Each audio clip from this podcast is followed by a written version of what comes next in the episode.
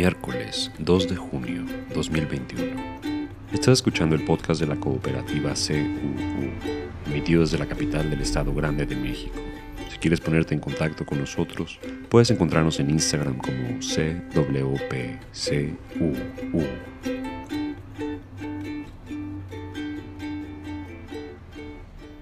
El presidente Biden habló ayer en Tulsa, Oklahoma, en el centenario de la masacre racial de Tulsa, uno de los mayores actos de terrorismo racista en la historia de Estados Unidos. En 1921, durante un lapso de 18 horas, una turba blanca incendió lo que se conocía como Black Wall Street, el próspero vecindario afroamericano de Greenwood, matando a unas 300 personas. Los grupos de derechos humanos exigen que la administración de Biden deje de usar monitores de tobillos con rastreo por GPS y otras tecnologías para vigilar a los solicitantes de asilo e inmigrantes. Casi 100.000 personas son actualmente rastreadas por los dispositivos que los críticos han denominado grilletes digitales. Mi gente y Just Futures Law organizaron un panel sobre tecnología en las prácticas de inmigración.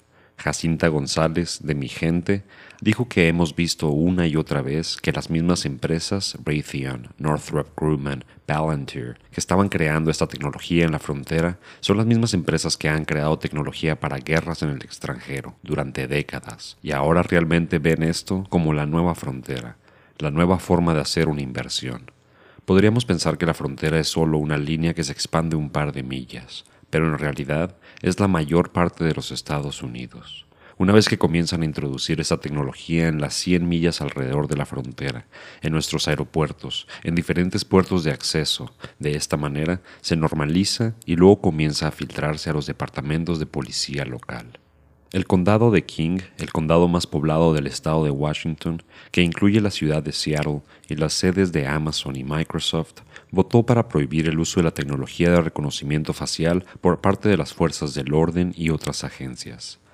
La concejal del condado celebró el voto unánime y dijo, el uso de la tecnología de reconocimiento facial por parte de las agencias gubernamentales plantea distintas amenazas para nuestros residentes, incluida la posible identificación errónea, los prejuicios y la erosión de nuestras libertades civiles. Sri Lanka se enfrenta a un gran desastre ambiental cuando un buque de carga en llamas que transportaba productos químicos se hunde frente a su costa oeste, arrojando toneladas de desechos plásticos posiblemente tóxicos en su costa. Las autoridades han estado luchando contra el incendio desde que estalló el 20 de mayo.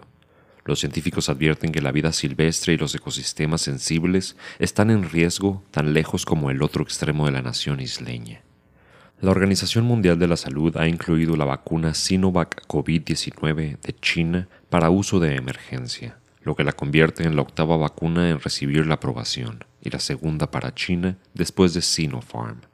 La vacuna ya está en uso en varios países, pero añadirle a la lista de la OMS significa que ahora también se puede distribuir a las naciones más pobres como parte del programa COVAX. Mientras tanto, el Banco Mundial insta a Estados Unidos a liberar de inmediato las dosis excesivas de su suministro de vacuna COVID-19 para enviar a América Latina. La OMS dijo que la región sigue siendo una de las más afectadas del mundo.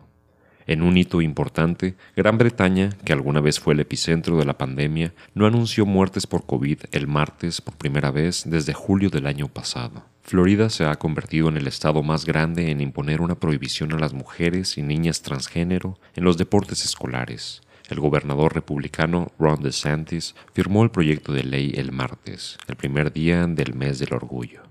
Al menos otros seis estados, todos con gobernadores republicanos, han aprobado leyes similares.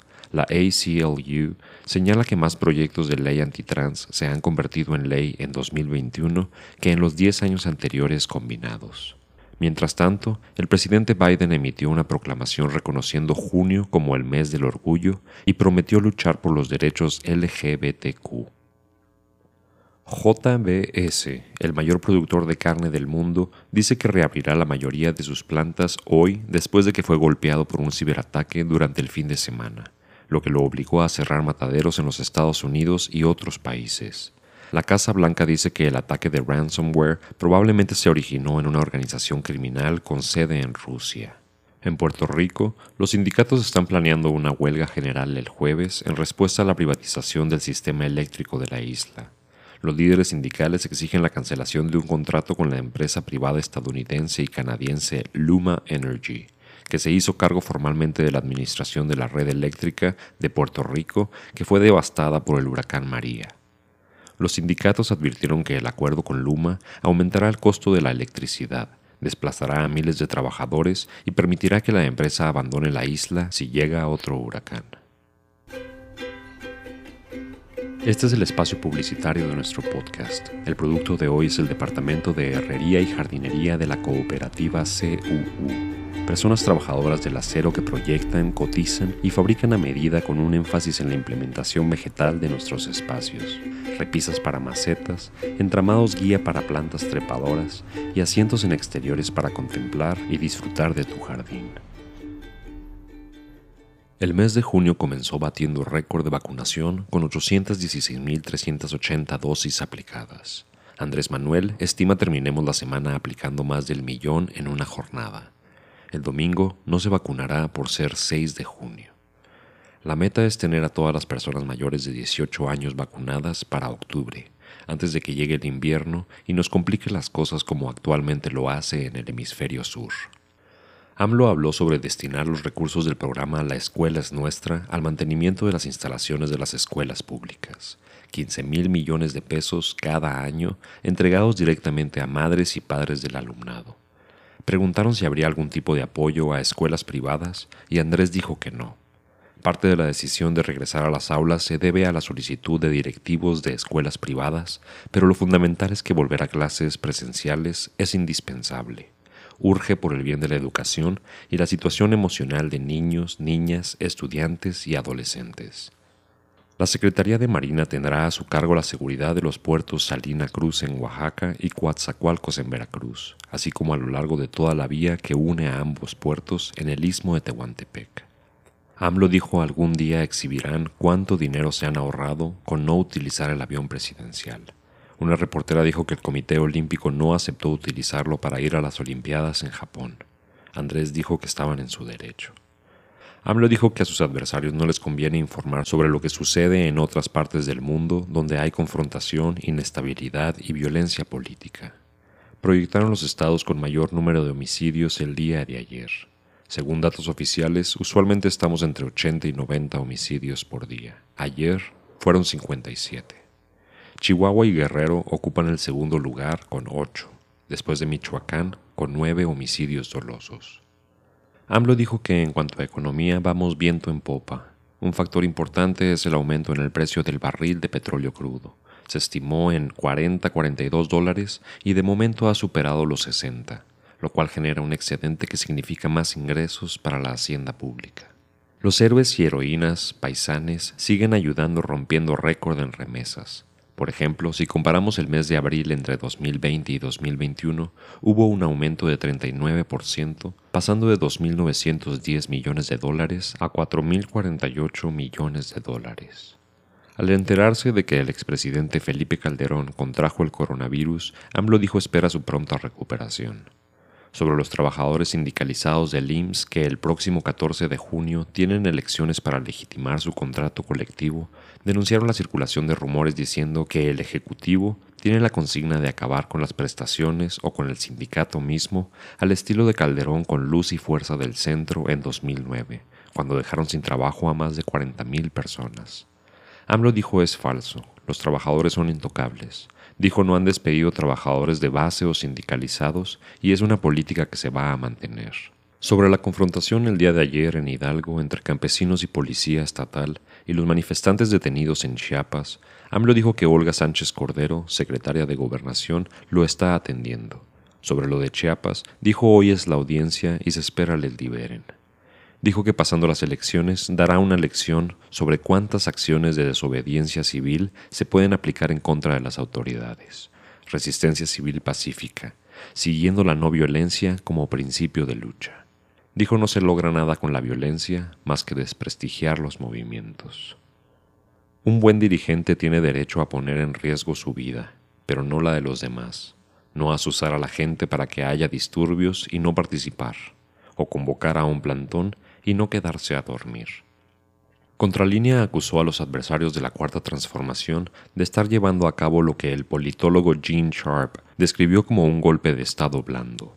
Estos golpes se logran mediante la generación y promoción de un clima de malestar en la sociedad mediante la divulgación de falsos rumores y mediante el desarrollo de intensas campañas en defensa de la libertad de prensa y de los derechos humanos, acompañadas de acusaciones de totalitarismo contra el gobierno en el poder.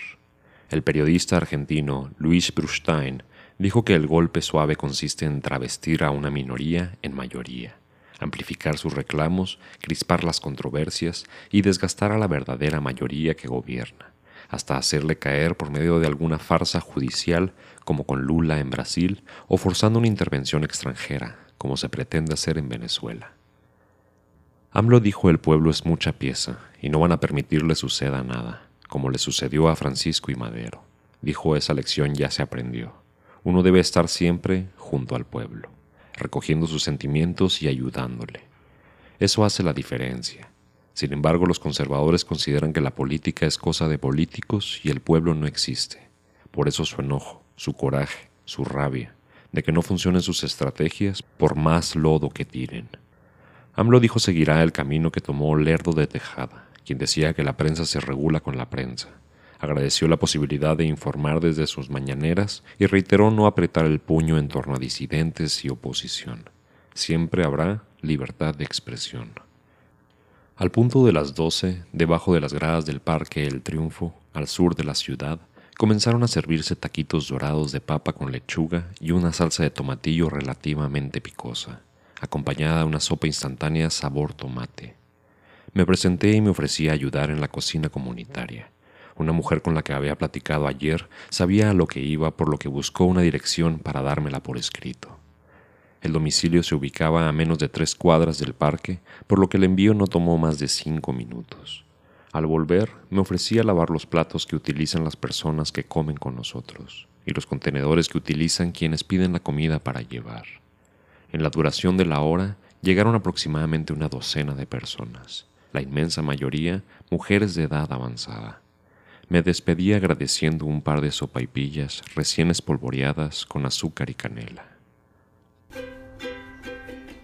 Una cooperativa es una asociación autónoma de personas que se han unido voluntariamente para hacer frente a sus necesidades y aspiraciones económicas, sociales y culturales, por medio de una empresa de propiedad conjunta y democráticamente controlada. Algo así pretendemos hacer en nuestra ciudad. Si te interesa saber más o te gustaría participar en nuestras tertulias, puedes encontrarnos en Instagram como CWPCUU.